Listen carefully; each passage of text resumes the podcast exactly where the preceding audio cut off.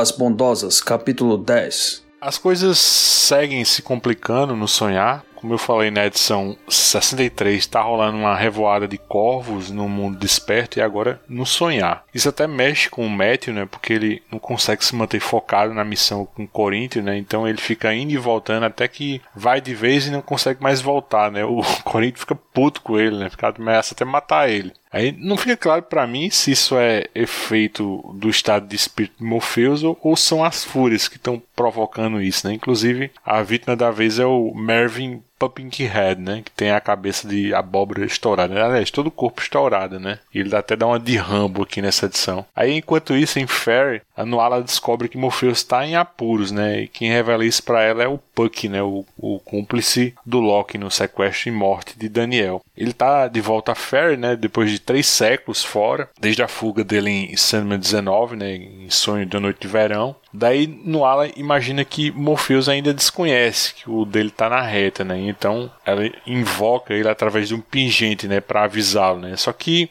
como todo mundo já sabe, né, ele, ele sabe da ameaça e estava trabalhando para resolver o problema, né? Só que estava tudo bem desde que ele permanecesse no sonhar, né? Que é o local do poder dele, né? O nada de ruim poderia acontecer realmente com ele. Quer dizer, como ele estava em fé agora ele estava sob risco, né? Aí essa conversa segue pela edição 67 e aí no ala toca no nervo exposto de Morpheus, né? Porque seguindo as regras como ele seguia, parecia que ele estava querendo ser punido pelas folhas, né? Ela chega a perguntar isso diretamente, mas ele não responde, só, só devolve com uma outra pergunta, né? Questionando se no ala alguma vez já esteve aprisionada, né? E Morpheus diz que passou cerca de 80 anos preso, né? E sugere que esse tempo o fez mudar, mas não ao ponto de deliberadamente quebrar regras, né? Aí eu acho assim, não importa se um perpétuo é um ser imortal, né? ele, ele sentiu o peso do tempo passando devagar dentro de uma prisão, né? Isso força qualquer um a rever suas escolhas, né? Colocar em perspectiva sua vida. Aí quando ele se liberta assim da prisão do Roderick Burgess, né? Eu acho que primeiro de tudo ele cria um, uma aversão por prisões, né? É o que faz ele ajudar Calliope né, em Terra dos Sonhos, é o que motiva a ida dele ao inferno para resgatar nada né, em Estação das Brumas. Quando ele mata o Fios em Vidas Breves, ele está libertando o filho de uma prisão, até mesmo ajudando o Cloracan a fugir da cela naquele conto em Fim dos Mundos, ou liberando a Nuala de seu serviço no comecinho de Entes Queridos. Tudo gira em torno dessa nova perspectiva do Morpheus sobre liberdade, né? Só que ele não consegue dar um passo além como Destruição fez, né? Libertar das regras, né? Então eu, eu acho bem jóia essa conversa franca com a Nuala. No final, Morpheus pergunta qual seria a dádiva que ela desejava e ela disse que queria o amor dele, né? Ele disse que poderia conceder um sonho de amor, mas Nuala disse que já tinha isso. Aí eles se despedem e Morpheus retorna ao sonhar. Mas eu, eu, queria saber a opinião de vocês sobre esse apego do Morpheus por regras, né? Vocês acham que isso é algo do caráter dele, próprio dele, ou, ou algo assim inerente a um perpétuo, né? Quer dizer, eu acho assim que todos os irmãos em seus respectivos reinos ou funções precisam obedecer a algum nível de regimento interno, assim. Tanto é que o Destruição vira um páreo, né? Justo por quebrar a roda, né? O que vocês acham aí? Eu acho que ele é um caso extremo. Enquanto você tem uma instituição que está tá disposto não só a quebrar uma regra ou dobrar uma regra, né, fazer uma interpretação paralela, mas ele quebra a roda, como você bem disse, Luiz. A gente tem o, Morfeu, que é um cara que é doente por isso, e regras são regras, e precisa fazer as coisas, e isso até justificaria um pouco, né, essa apatia dele lá no comecinho, quando ele, ele caminha entre as responsabilidades dele, sem pensar muito nos porquês, mas que tem que fazer. E eu acho curioso o contraste, que a gente está falando de um reino bem abstrato, um reino de possibilidades, um reino de, de existências impossíveis, até não só de possibilidades, mas de impossibilidades também. A própria biblioteca do Lucien, com todos os livros não escritos, as regras todas que são quebradas nos sonhos, a, seja da lei da gravidade, a, as lógicas e tudo que a gente vive no mundo de espé, mas ele sente essa necessidade talvez de ser um contraponto mesmo a essa fluidez, a essa abstração toda. Não que os outros reis não sejam abstratos em sua medida cada um, mas ele é, é mais propenso a, a, manter isso como se fosse, não sei, uma necessidade de, de um porto seguro ou de uma segurança qualquer que seja, que demonstra até uma, uma insegurança dele, né, da personalidade dele, e ele prefere se definir ou tirar de si próprio a, a necessidade de, de escolher, de tomar decisões drásticas até se respaldando na, na obrigação dele. Quer comentar, Mauro? Eu já vejo um pouco diferente. Eu, eu vejo o Morpheus e a maioria dos perpétuos, né, presos, limitados pela natureza deles e pelas obrigações. O Morpheus um pouco mais porque ele é assim, né?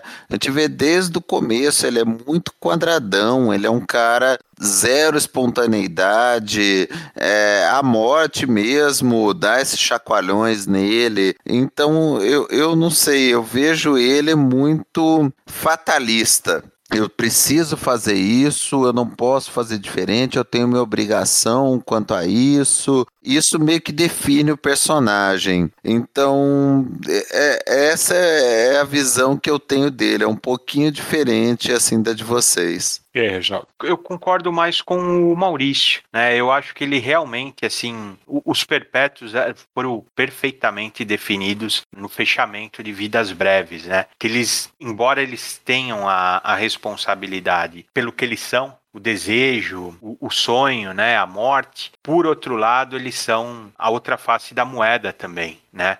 A outra faceta. Então é a vida, né? O sonho é aquela coisa que nem o Maurício falou, né? Fluida, sem, sem controle. Então eu acho que ele compensa isso com esse excesso de controle e também é uma coisa de personalidade, né? Ele realmente é daquele jeito. Ele é um nerdão, assim, né? Ele quer tudo dentro da caixinha, ele quer ter controle dessas coisas e ele se prende nisso a um ponto que eu acho que talvez seja a própria essência aí de toda essa história que nós estamos vendo, dele não conseguir se desamarrar disso, né? Dele ter uma atitude extrema para se livrar né, diferente do que o irmão fez, por exemplo, Destruição, que abandonou tudo levando a espada só para não, não deixar o cargo, né, o, o peso, né, de ser a destruição para outro.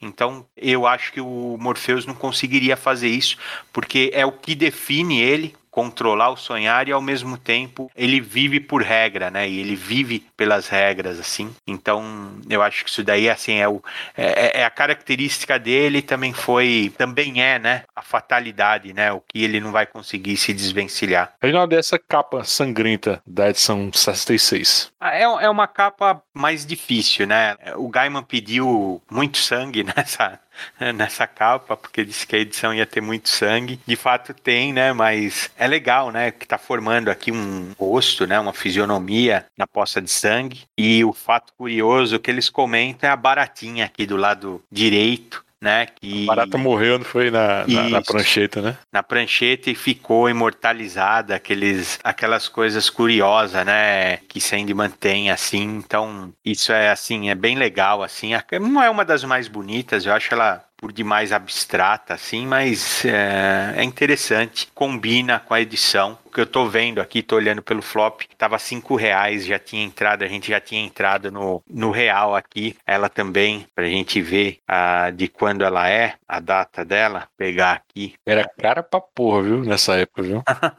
é, ó, 66, ela é de novembro de 97, né? Ela é de novembro de 97. Essas edições até que estavam com uma certa regularidade, né? Depois daquele atraso que teve na primeira publicação, ela Entes Queridos teve até uma publicação bastante irregular, né? Nessa capa eu vejo bem a cara do Morpheus no sangue, né? Numa poça de sangue. Eu vejo esse lixo em cima como se fosse o cabelo dele ali. E a cara dele meio tristonha, assim, no, na, na poça de sangue. Esse conjunto de capas de Entes Queridos, ele, ele tem muitos retratos de Morpheus, né? Uma coisa que não é muito recorrente, né? O rosto dele aparecendo. O senhor, o senhor queria que elas o punissem, não é? Queria ser punido pela morte de Orfeus.